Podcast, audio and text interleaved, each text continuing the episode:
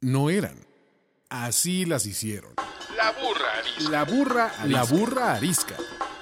Tres mujeres en sus cuarentas diciendo una que otra sandez y buscando aprobación social. Con Laura Manso, la Amalgator y Adina Chelminsky. La burra arisca.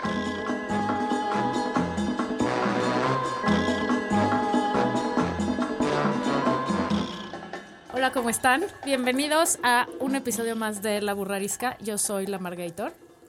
Yo soy Laura Manso. Yo soy Adina Chelminsky. Y hoy estamos aquí de manteles largos con una invitada de las que nos gustan, una mujer ultra chingona, ultra buena amiga, ultra divertida. Hola Ana Paula Blanco, ¿cómo estás? Hola, burras, muy bien ustedes. Muy bien. Ana Paula es experta, es la persona a la que uno tiene que ir si tiene un problema a resolver o una estrategia que crear en comunicación, mercadotecnia, relaciones públicas, manejo de crisis. Fue la directora de comunicación de Uber, de Google, de GE. ¿Qué más, Ana Paula? Es como, es como la Olivia Pope mexicana, básicamente. Con el mismo estilo y el pelo un poco más chino. Me- Memes hartos en la oficina, eran los gladiadores, totalmente. Y ahora es una mujer independiente, feliz o no feliz. O sea, es que ese es también. ¿no? Ese, ese es todo un tema a Ese es abarcar, todo ¿no? un tema abarcar. Todo un tema a este, abarcar. ser, ser un esclavo empleado Godín. o ser independiente. Porque además, espérenme, me faltó la parte más importante del trabajo de Ana Paula. Ana Paula es mamá de cuatro personas. De cuatro seres humanos y Nada tres más perros. cuatro. Nada más cuatro en esta época. Nada más cuatro. Y, y a veces cinco, a lo mejor si incluimos al marido, porque luego también eso sucede. No, pero mira, como digo, o sea, tengo cuatro hijos y tengo un marido que hasta me cae bien. que En eso sí soy increíblemente afortunada. Muy bien, ya con eso. ya con eso ya lo armamos. No, está divertidísimo estar con ustedes. Gracias por venir. Como siempre es costumbre en este programa, se arranca con la pregunta incómoda y le toca al invitado. Así es que no preguntes nada que no estés dispuesta a contestar y fuera de eso, Venga. shoot. Pues va, va un poco en la línea de lo que me preguntaba Laura. Y yo creo que hay mucho alrededor de sexualidad, dice que han tocado mucho el tema y más cuando estamos ya cuarentonas y entradas en crisis, pero hay un tema con el que yo me enfrenté los últimos tres años, que fue justo a mis 40, que fue hablar de lana. Y a las mujeres nos incomoda tremendamente, por lo menos en mi experiencia y lo que he platicado, hablar de lana. Qué bueno con nuestra no pareja.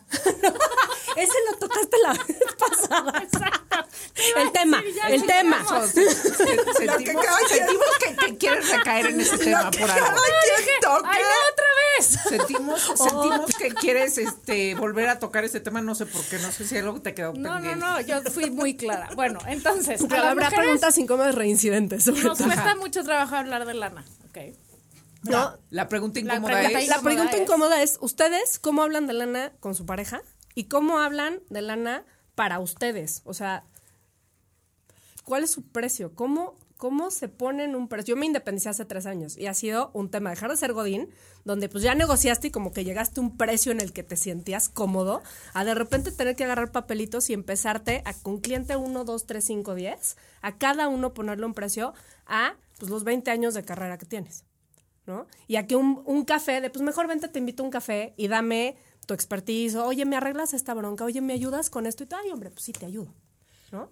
Mira, el dinero es el último tabú que existe en el siglo XXI, porque estamos acostumbrados a hablar de absolutamente cualquier tema y en el momento que empezamos a hablar de dinero nos trabamos. Yo llevo 25 años en el tema de las mujeres y la lana. eh, y sí- Subrayado. Y sí, es un tema. Eh, la verdad es que es un tema muy difícil de manejar porque para cada mujer y en cada situación particular hay reglas completamente diferentes. Pero definitivamente yo creo que el tema más difícil de manejar en cuestión de dinero es cómo te relacionas con dinero, con tu pareja, cómo te relacionas con dinero, con tus hijos, cómo te relacionas con dinero, con tus padres inclusive. Y nada más como un punto, y ahorita voy a dar mi experiencia personal, la primera causa de divorcio y de separación de las parejas son temas de incompatibilidad financiera. O sea, no son amantes, no son eh, problemas con la suegra. El principal, porque a través del dinero canalizamos absolutamente todo. El dinero es el arma de poder más fuerte que Es existe. emocional, el vínculo es emocional. Completamente. De control. Claramente Dina tiene este Mucho que decir. Muy claro. un tema, y- una buena y- relación con el dinero. No, y te voy a decir Una que. clara Te voy a decir, profesionalmente tengo una clara relación con el dinero, personalmente, si le preguntas a mi marido, soy la persona más incongruente que hay en el mundo. Eh, ¿Cómo me relaciono yo con el dinero? La verdad es que yo vivo en una estructura bastante arcaica y tradicional, en donde pues, la estructura familiar de mi casa es que básicamente mi marido mantiene la casa y yo participo económicamente de cierta manera opcional. Y es una situación muy cómoda, pero aquí el gran reto es enseñarles a mis hijos y sobre todo a mis hijos que no la estructura que ellos vieron en su casa es particularmente la estructura con la que ellos van a crecer a lo largo de su vida. Y ese es un enorme reto. O sea, no lo que ellos vieron en su casa, de ninguna manera es lo que ellos tienen que replicar. Y pues esa es mi experiencia de las mujeres con el dinero. Voy yo. Sí. Yo tengo un acuerdo con el sponsor, que por alguna razón se llama el sponsor. ¿Alguna vez hablaron ese, ese apodo? Ajá. Fíjate que el sponsor sale, o sea, ese apodo viene de que cuando nació nuestra primera hija, yo también trabajaba de tiempo completo cuando nos casamos.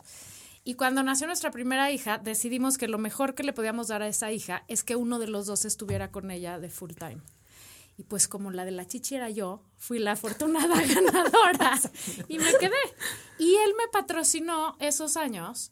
O sea, él me dijo, va, tú te quedas aquí y te encargas de esta persona bien encargado y yo, yo patrocino el evento. Y de ahí salió el sponsor. Me patrocinó esos años y me dio chance de dedicarme a mis hijos 100%, lo cual me parece, o sea, una Un de los, un privilegio fantástico que agradeceré Totalmente. toda la vida a George por haberme eh, pues, dado ese chance. Y luego, pues que ya me he ido reintegrando a la vida laboral y eso, eh, idéntico que tú, ¿no? O sea, él seguía sponsoreando y uno va participando en lo que puede, porque mi principal actividad eran los niños. Ahora, que también me independicé, por decirlo de alguna manera, eh, sí es muy, sí es, o sea, sí ha sido todo un aprendizaje y gracias a Dios tengo una amiga profesional para la lana, que es mi amiga Dina. Eh, el- ¿Cuánto cobras? ¿Cuánto cuesta tu conferencia? ¿Cuánto me cobras por este artículo? Puta, no tengo idea, no tengo idea, no tengo idea. Entonces ¿Qué cada vez es, cobrando? Adina, ¿cuánto le cobro? No, ¿Qué hago? como ¿Cómo le digo? Y como mujeres nos menospreciamos enormemente a la hora de vendernos ante el mundo exterior. O sea, los hombres son mucho más cabrones a la hora de decir yo valgo esto y yo cobro esto. Las mujeres estábamos con que, ay, sí, pero... Los, y esa es una gran lección que tenemos que aprender las Sí, mujeres. y, pero sin duda es algo que vas aprendiendo. O sea, de repente un día, como te hartas de decir, pues no sé, depende de esto, depende de lo otro, te sientas y haces un one pager y dices, esto cuesto para este evento, esto para esto, esto para esto. ¿Quieres? El Ajá, que quiera, pero también que bueno. creo que, bueno, no sé en otras generaciones, pero creo que también yo fue, o sea, me pasó igual que a ti, Ana Paula. Ajá. O sea, toda mi vida fui una empleada, ¿no? Este, Sí, viva la burocracia y el sí, paycheck, tenía, ¿no? Y tenía, la verdad, Que ¿no? es Este, delicioso, claro. un, un buen sueldo, estaba de hecho, ¿no? O sea, siempre tuve como la fortuna de estar este promedio alto, ¿no? En el mercado y entonces eh, pues estaba yo muy bien, ¿no? Hasta Muy que cómodo. mi vida cambió y entonces ahora tengo distintos proyectos y hay que aprender a cobrarlos y a venderse. Y no tenía la menor idea, pero tampoco tenía esa, o sea, en mi casa, ¿no? A mí me, me, me bueno, mis patrocinadores fueron mis papás hasta que terminé la universidad y luego pues había un entendimiento de ya se acabó hasta aquí, Llégale, ¿no? mana, sí. Y entonces, este, pues uno empieza a chambear y, y hacer, pero tampoco tenía una educación financiera y tengo una hermana que trabaja en una casa de bolsa y este, pues me hace algunas inversiones y me da algunos consejos, pero tampoco soy un desastre, o sea, no, no, no tengo una planeación, este, no, o sea, tengo mi afore y tengo, o sea, pero cosas como muy simples que Sí, realmente creo, o sea, me considero una reprobada financieramente, ¿no? O sea, sí, sí creo que me hace falta mucho eso. Y he aprendido a, a ver, ¿cuánto vas a cobrar? Pero no te puedes bajar, pero tal vez te tengas que bajar porque por lo pronto no hay otra cosa. Sí, sí, Sí, tienes sí, que aprender a negociar. sí. O sea, que ¿dónde está también te vas a tu- poner tu tus límite hasta moños abajo? En, en- en el eh, primer año de Andrés Manuel, este, con la economía este, decreciendo. No, uno tiene Pero- que ser flexible en todas y las en una, áreas y en la una vida. industria de medios que está en la peor crisis de su vida, y que están corriendo gente de todos lados. Pero que tienes que ser clara con lo que vales y con lo que necesitas y con, ¿no? y con Tienes esa que siguiente hacer etapa una de tu vida. negociación que hacer contigo una misma negociación. y decir, bueno, este, entonces voy a estar, ¿qué me conviene aquí? ¿Qué, qué no me conviene? A, a mí una vez me dieron un consejo a la hora de cobrar. la gente percibe que lo que es barato o lo que es gratis es chafa. Entonces, muchas veces ponerte un poco tus moños a la hora de cobrar no implica que vas a cobrar menos, implica que la decisión de los otros va a tomar más tiempo, pero que le van a dar más valor a tu trabajo. O sea, porque en el momento que tú cobras mucho, te exigen, mu- o sea, o cobras un buen precio, un precio de mercado, te exigen mucho. Y a fin de cuentas, eso es lo que necesitamos para, bien. Sí. claro, claro, para generar relaciones de trabajo mutuamente eh, convenientes. Y eso aplica en el mundo godino, en el mundo 100%. eh, emprendedor, porque también cuando te hace una oferta de trabajo una empresa, las mujeres tendemos a decir, bueno, pues me ofrecieron esto y ya. Y y no estamos entrenadas. Todos los güeyes cuando les dan una oferta de trabajo dicen, no, quiero 10% más o 15% más o lo que sea, ¿no? Fíjate que cuando, cuando me contrataron en Google, me di el lujo de rechazar la primera oferta. Y era 2008, eran 10 empleados, era como Dream Job. O sea, ¿quién rayos, no? Dice que no, rechaza la oferta. Pero pues yo me est- este, estaba con un bebé recién nacido que tenía un tema médico y yo era el breadwinner en la casa. A mí me tocó al revés. Yo en dos etapas distintas de la vida, yo fui la sponsor, ¿no? Entonces, pues una decisión muy fuerte de decir, pues ni modo, o sea, me toca exigir un poquito más y con un nervio no les puedo decir, bueno, yo me acuerdo todavía la llamada, sentada en el piso, sudaba y dije, estoy loca, me van a decir que no, me van a mandar a mi casa. Y llegaron con una mejor oferta y me, me quedé a final, este, finalmente y después me enteré que solo otro chavo y yo, otro de los directores y yo habíamos rechazado la primera oferta. Y fueron los que contrataron. ¿no? Y fuéramos a los que contratamos. Entonces, eso a final de cuentas te da como un poquito más de agallas para decir, ah, no estaba tan mal. Pero solamente lo hice porque en ese momento mi situación familiar era muy distinta. Como yo sí me tenía que encargar, que no es el rol tradicional, lo hablé y tenía igual, ¿no? Como este, esta Dina tenía una mentora que me dijo, tú no puedes andarte por las ramas porque no tienes un backup atrás ahorita. Pero son los únicos momentos y son conversaciones que no tenemos. Después, este, con, con mi actual esposo, me regaló un libro, apenas nos habíamos casado, que se llama Smart Couples Finish Rich, ¿no? Las parejas inteligentes acaban este, ricas, ¿no? No lo acabamos, ¿no? Pero es como un librito de trabajo de estos así. Ah, terminamos. Pero, este, me acuerdo mucho que la parte es que me llamó la atención que te pedía que hicieras una escala de valores. Entonces te ponía un primer circulito y tenía que cada quien trabajar el suyo y decir cuáles son los cinco valores principales que tú tienes. Y después los tenías que sentar y juntarlos y comparar en qué valores estabas y en cuáles no. Y a final de cuentas, la lana tiene que ver con tus valores y con la emoción que traes familiar de, de lo que significa o no el dinero. Claro. ¿No? Entonces ahí nos dimos cuenta que, ah, pues estamos de pelos, de cinco, cuatro compartimos, pues ya la armamos, ¿no? Entonces de estos, ¿cómo le vamos a ir inyectando lana para ver dónde están nuestras prioridades y cómo este circulito se va a mover y se van a mover los niños con nosotros? Es una conversación que nunca había tenido, que pues, con mi marido ingeniero, que pues quería las cosas claras, ¿no? Fue mucho más fácil tener, pero cuando llegas y, y nunca tienes esa conversación, que pues, los datos que das de divorcio, o sea, tienes la conversación ya que no hay nada que hacer, ¿no? O sea, ya, ya que tú tronó, ya que estás de los pelos, que te aventaste el florero. Yo por eso este, hice el acuerdo cuando nos casamos de, mira, es muy fácil. Lo tuyo es mío y lo mío es mío. Ha funcionado poca madre. Socialismo absoluto. Lo hemos hecho súper bien. Estoy muy feliz con el resultado. Estoy muy feliz con los resultados, nunca me ha faltado nada. No, pero a ver, y, y también es eso, la realidad, lo que decía yo, a veces, pues a veces te sale la negociación y a veces no. Este, Claro, es una rifa. Y, y- y también es, bueno, pues sí, pero entonces si no me sale y me tengo que bajar, pues a veces te tienes que bajar.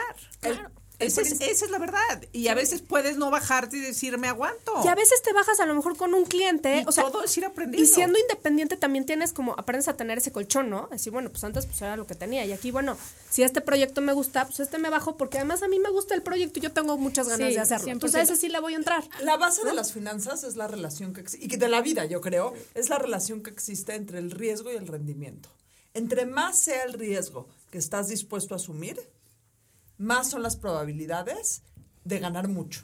Que es co- como todo en la vida. O sea, y sobre todo en el dinero. Entre más me arriesgo, evidentemente más posibilidades tengo de perder, pero más posibilidades tengo de hacerla bien, de conseguir el sueldo que quiero, de conseguir la pareja que quiero. O sea, entre más arriesgado uno es en la vida, más posibilidades tiene uno de conseguir lo que quiere en la vida. Y es un hecho que Sí, dinero. totalmente. Oye, y esta pregunta casualmente viene mucho al tema que queremos platicar hoy contigo, Ana Paula, que es Margarita. No tengas miedo, no temas. Diga.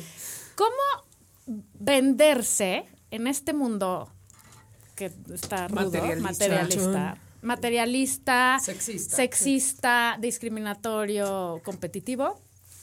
¿Cómo te vendes como mujer en todos los aspectos de la vida ¿Todo? sin tener que estar enseñando las chichis? Ja. Metafóricamente. Metafóricamente. Porque una ex- enseña Comillas, de muchas comillas. maneras. No, una, o sea, una ex jefa me este- decía, prostituyanse poquito. Lo suficiente. O sea, eso resume todo. ¿Cuándo le dirías a un hombre prostitúyete? Poquito. Jamás. Ahora, es un arma No de sé, dos pero filos. yo creo que hay que decírselo, No, ¿no? sí, eh, pero es un arma de dos no filos, porque es un lastre que tenemos las mujeres, pero también es un arma que muchas veces aprovechamos. Claro. Entonces, o sea, Eh, Justamente, el otro día subí un meme que está una chava trabajando en su oficina y se acerca un güey a tirarle la onda y el güey está feo, mal vestido, gordo y la chava hace cara de "Ew", ¿no?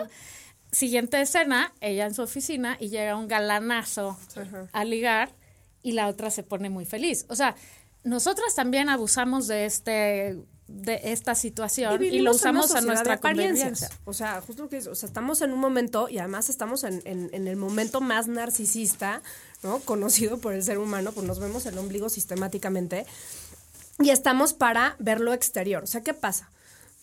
Y- llegamos a un momento donde las apariencias son lo más importante.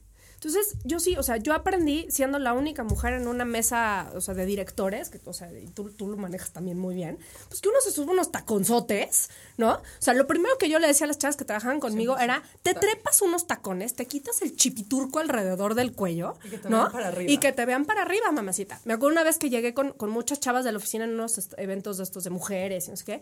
Llegamos a cenar, les me voy a quitar los zapatos, me los quito, me ven, me dice, eres normal. Y yo, sí, los 15 centímetros son inventados, güey. O sea, no son míos, ¿no? Y el pelo, y, o sea, tien- sí tienes que llegar, o sea, ¿cómo te ves? Uno, que creo que, y, y nace esta conversación, nos tenemos que creer cosas que no nos hemos creído. O sea, tenemos que llegar a, a- a un lugar, o por lo menos ha sido, ha sido mi experiencia, a llegar a esto que los hombres hacen muy bien. De, te ofrecen una chamba y dices, híjole, es que nada más me sé el 90%. Y se lo ofrecen a otro güey y dice, pues yo me sé el 40%. Claro que puedo, güey, lo aprendo. ¿No? No hay pedo. Sí, sí, eso es una estadística real. Sí, Las mujeres para real, tomar una decisión laboral se esperan a tener el, era algo así como el 90, doctorado, 90 y tantos por ciento del conocimiento para poder desempeñarlo. Los hombres se avientan Con con el el 45. 40 y tantos. Sí. O sea, eso ya define toda la situación. Es por eso no podemos emparejarnos, Por eso no por alcanzamos los puestos de liderazgo. Porque Por no idiotas nosotras, Y exacto. sabes que un poco eh, hasta por idealistas, ¿no? O sea, en esta cosa, en esta situación de pues, todo tiene que ser perfecto y la perfección no existe. También estaba este, leyendo otro libro de Liz Gil- Gilbert, uno de la de Comer, Regresar, Amar, este el que de City, no es cierto, Of no Girls. City of Girls, tiene otro que se llama este es Magic, ¿no? O sea, que es su proceso creativo y ella habla de cómo ella se volvió escritora y cómo le ha pedaleado para ser escritora y habla, pues, la perfección es la pe- peor enemiga de la creatividad. O sea, pues la perfección no existe. Si todo el tiempo estamos esperando que seamos impecables, no vamos a hacer absolutamente nada, porque no nos quedó el chino como venía, chino, y no me maquillé, híjole, hoy me salió una arruga, hoy no me vestí como me, híjole, hoy me está bajando y me duele, no, me siento de la fruta. No hay perfecto. Y si no, llegamos a un mundo donde a los demás les vale la imperfección y lo que quieren son resultados, vendernos en este mundo donde nosotros le abonamos a la, a la superficialidad, es donde pues, estamos como este mito de la serpiente que se muere de la cola. Si nosotros no aflojamos, pues ¿cómo vamos a lograr que esto afloje? Mira, una estadística que conseguí. Las mujeres son el 40% de la fuerza de trabajo, o sea, todavía no somos Ajá. el 50%. Eh, ¿Eso es México? Mundial. Mundial. ¿ok? 30% de los managers son mujeres, 20% de los ejecutivos son mujeres y 5% de los directores generales son, Son mujeres. mujeres. O sea, el embudo se vuelve Así. avasallador. Claro, estamos, o sea, hasta abajo, hasta hasta, abajo. abajo. Y entonces, ¿cómo, cómo acceder, no, a los puestos de arriba? Es una, yo, el, el creértela es importantísimo. Sí. ¿No? O sea, porque con todo esto que arrastramos eh, entre nuestras vidas personales y genéticamente y como historia. mujeres y las desventajas que ya tuviste desde que naciste si eres mujer, eh, ¿no? Pues te hacen un poco ir como con menos este, fuerza, ¿no? Como pisar con menos fuerza que un hombre. Pero eh, yo he visto mujeres que, que dices, es que se la cree. Es que seguro, claro que no es es, que es perfecta, la estás viendo, claro que ni saben tanto, pero ella se la cree. Oh.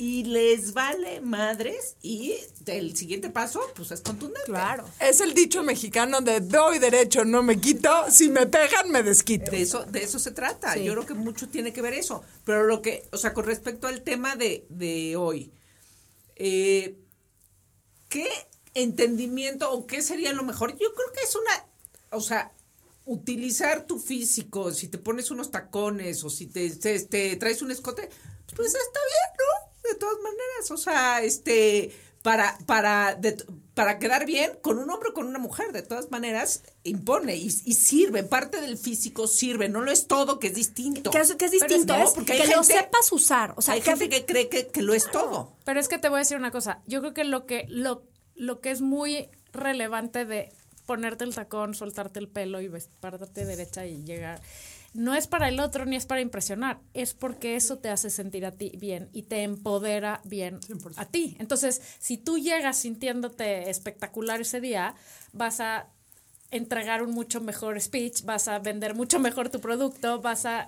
Con- diste la bajada. O sea, no es ir para que el otro te vea, ni el escote, ni Es para los tacones, ni bien te tú. los ven. No hay menos los hombres. O Es sea, la nada más te ven entrar empoderada. O sea, que ese es el tema, que tú te sientas dueña del salón. O de ti, por lo menos.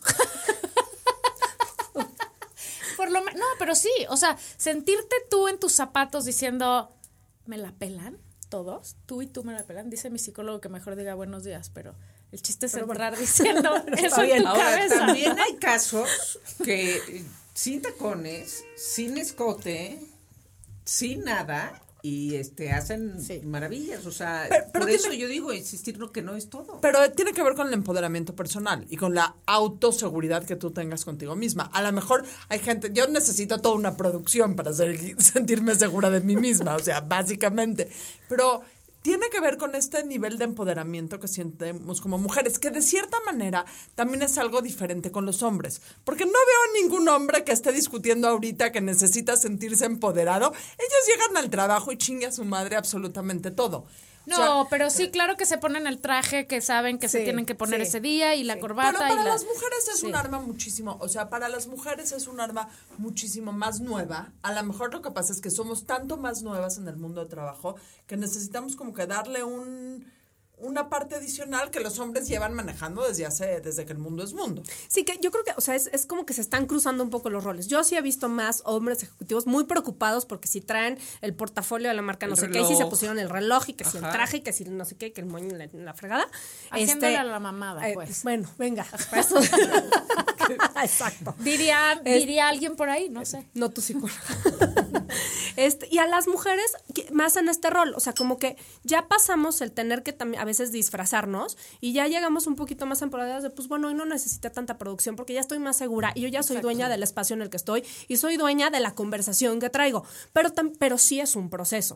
O sea, y las primeras veces, sobre todo cuando estás en una situación nueva o cuando te empiezas a vender, sí tiene que ver con el cómo tú traes como lo que tienes dentro y lo, lo sacas, ¿no? O sea, lo, lo externas para que tú te sientas también mucho, mucho más segura. Y yo creo que otra bien importante es esto, el tener una aquelarre, el que tengas un grupo de amigas, y lo trataron en, en otro, en otro podcast, ¿no? El tema de las amigas y que si realmente te podemos tener neta. amigas, ¿no? Que tengas unas amigas que sí te digan, güey, neta, no salgas así, o sea, eh, os enseña tanta chichi, pero no todas, ¿no? O sea, guarda No las niñas, dos. espérense. Una, no o sea, dos. porque si no, como hace rato, ¿no? Se cambió el pelo. Ah, sí, se cambió el pelo, ¿no? Este, lo único que estás viendo son las chichis y entonces vas a negociar y nada más están. No, tampoco, ¿no? O sea, sí, hay, sí, hay también niveles hay y que tengas un grupo de gente que te digan, a ver, ¿cómo te ayudo a negociar? O que te ayuden en lo profundo y en lo, y en lo superficial. Y, y a veces vivimos muy solas. Y yo creo que hay otro tema en estas redes más complejas, y me identifico con lo que dice Adina, cuando tienes hijos, también el ser directora o el, el llegar a cierto nivel, hay cosas que uno ya no quiere hacer. ¿No? O sea, a mí me, me, fastidiaba mucho.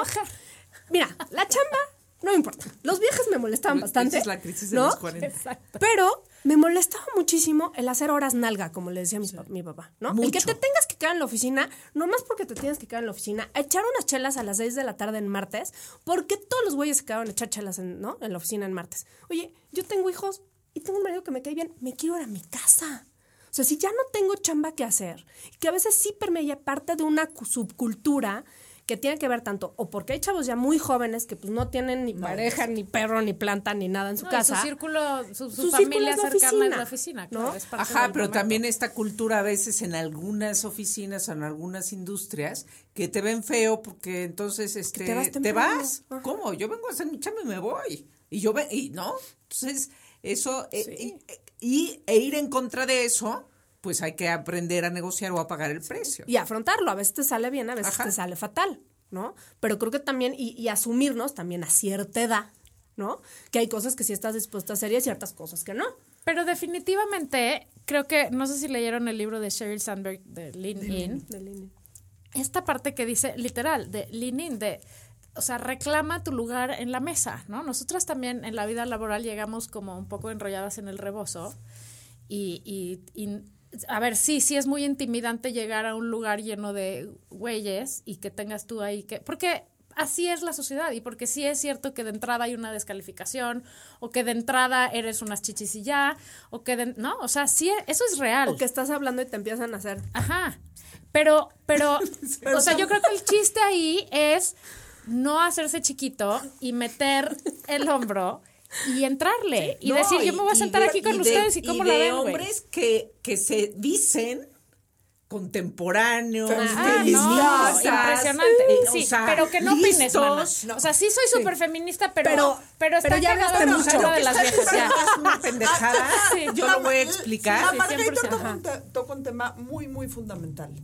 ¿Cuántos de los límites que tenemos como mujeres en el mundo laboral son porque existen límites, el techo de cristal, la estructura machista, el club de Toby, etcétera, ¿Cuántos etcétera? ¿Y cuántos son autoimpuestos? Porque no nos atrevemos. Porque todas estas trincheras de comodidad que muchas veces tenemos, no las queremos romper.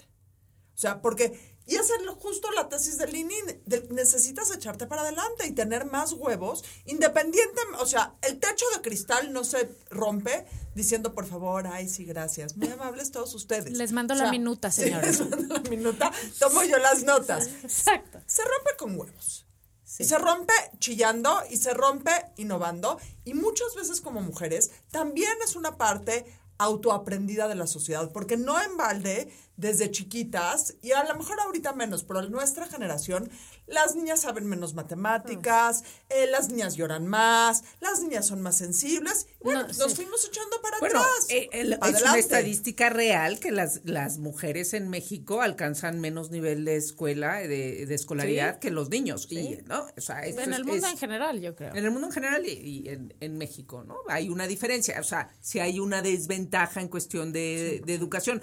Pero ahora, el asunto de llegar a un lugar, a una junta donde hay puros hombres y, eres la nueva y este hay que decir, pues sí, nada más que la- el primer paso es estar consciente. Ah, estos güeyes creen esto, ¿no? Y así actúan. Entonces tengo que ir a aprender, o sea, aprender a este llegarles y aprender a contestar y a aprender a Sí, interrumpir. sí, a no y- hacerse chiquito y Ajá. a ponerse al tu por pero tampoco es de la noche a la mañana. No, No. eso, y que te vas a equivocar mil veces y que vas a salir quizás o sea, Frustrada. entre frustrada, ¿no? Hasta llorar, lo que sea, de más de una junta, y decir, bueno, pues regreso.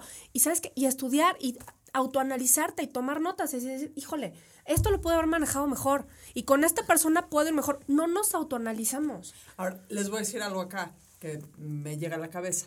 Nosotras, como mujeres empoderadas, con mil comillas, y que ya salimos al mundo, tenemos una enorme responsabilidad hacia las nuevas generaciones de mujeres y hacia enseñarles cómo ser empoderadas ellas y ahorrarles parte del camino que nosotras ya pasamos, que nosotras ya luchamos, que nosotras ya chillamos y decirles así son las cosas. O sea, parte del haber alcanzado cierto éxito profesional en el mundo que cada una de nosotros ha alcanzado implica esta responsabilidad de decirles a las nuevas generaciones de niñas, a las nuevas generaciones de jóvenes que hoy están empezando a trabajar, decirles, ¿se puede?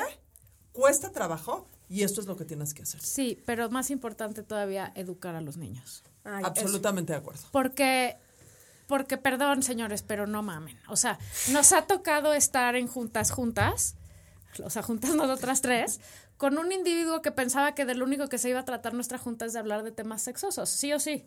Sí. ¿No? O sea, y lo teníamos que estar aterrizando a regresar a, pero y entonces el negocio, pero y entonces esto, pero entonces y el otro. O sea, y sí, sí es bien importante que los hombres entiendan que no es nada más, ay, soy feminista, vivan las mujeres, sino abrir la conversación y permitirnos estar en igualdad de circunstancias en cualquier circunstancia. ¿Y ¿no? sabes Eso qué? es lo más importante para mí de educar hijos. Claro, las hijas nos están viendo, entonces es más fácil porque van a hacer lo que hagamos nosotros. Y enseñarles Pero a los que, hijos hay a que decirles. O sea, a los niños enseñarles a que no se vean amenazados, porque, o sea, esta, esta respuesta de los hombres es sentirse amenazados en su ser completamente. O sea, que una, que sí, una sí. vieja me venga a este quitar mi puesto, a este a decir que sabe más que yo, a demostrar que, que puede más que yo o que igual que yo, lo a, a ellos los, los amenaza y los hace sufrir. Sí. O sea, en ese este en esa empatía, si es claro, por eso están en la defensiva. Sí. Sí. Y por eso dices que son feministas, ¿no? Pero, pero Porque la hay que verdad, quedar bien, adentro, porque ya- o sea, ya no decir los- ahorita no que eres machista. porque estás cuestionando su forma de ser completa. Y sabes que yo sí vi una involución en una generación más joven, o sea, en la llaman los millennials, o sea, sí vi esta cosa velada. No digo que soy machista, pero hago todo, ¿no? O sea, nada más no le pongo nombre para que no se Porque vea no mal, para que recursos no humanos no, me acuse, claro. para que Me no me digan, ¿qué? Hashtag. Ajá. ¿No? Pero sigo teniendo una estructura incluso más machista que generaciones anteriores.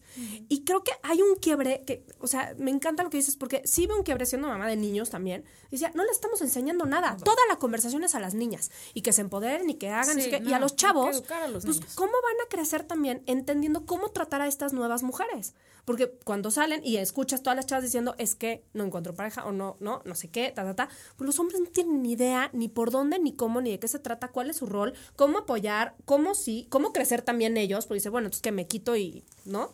Que pues lleguen todas, pues tampoco, a final de cuentas es talento. Y también veo muchas conversaciones, y a lo mejor pongo dos temas incómodos, que uno es el de la cuota, de pues nada más porque son mujeres, hay que contratar mujeres y te Craso, llegan craso error. siete candidatos extraordinarios, de los cuales cinco son hombres, no, pues quítalos del pool porque no son mujeres. Acá te voy a interrumpir, te interrumpir un segundo. El contratar a un candidato solo porque es mujer es tan detrimental a la causa feminista Sí. como no contratar a una candidata Es, solo es porque un es tema, es un tema Es un- o eh, sea, debatible. acabamos- sí. Hombres o alguien con discapacidad o O whatever. sea, las cuotas, o sea, a final de cuentas, a ver, o sea, que tengas talento y que busques talento, o sea, que sí extiendas tu pool a buscar todo tipo de gente para ver, ¿no?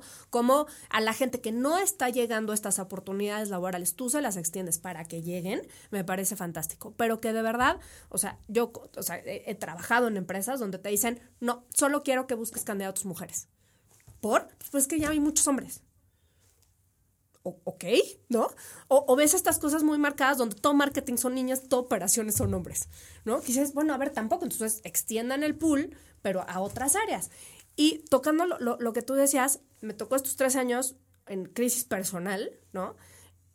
Fue igual de mal visto el que no llegara a tocar el techo que estar que decidiera salirme y tomarme un sabático porque quería quedarme con mis hijos. No sabes Mal cómo visto por quién. Pues por la nadie me lo- humanidad. por la humanidad. ¿Cómo Nadie, te vas ni a me salir dejan, ahorita? ni me lo creen. Que, que te veían con cara de que. ¿De este, cómo? loser. De tú, claro, de y tú, y te vas a ir a tu casa. Y- pero no, pero ya en serio, ¿y qué vas a hacer? Es que nada, ¿no? Porque a los casi 40 me dio por tener el cuarto bebé, entonces dije, estoy un poquito agotada, la hormona ya no me da, ¿no? O sea, échenme la mano que tengo un adolescente y tengo una bebé recién nacida. La verdad no quiero hacer nada. ¿No? Y de ver las conversaciones y hasta, y perdí gente en el camino y todo, porque era así como, no, pero tú eres la que nos tiene que seguir educando y diciendo, y tú nos tienes que seguir enseñando que se puede, tú tienes que llegar todavía al siguiente nivel.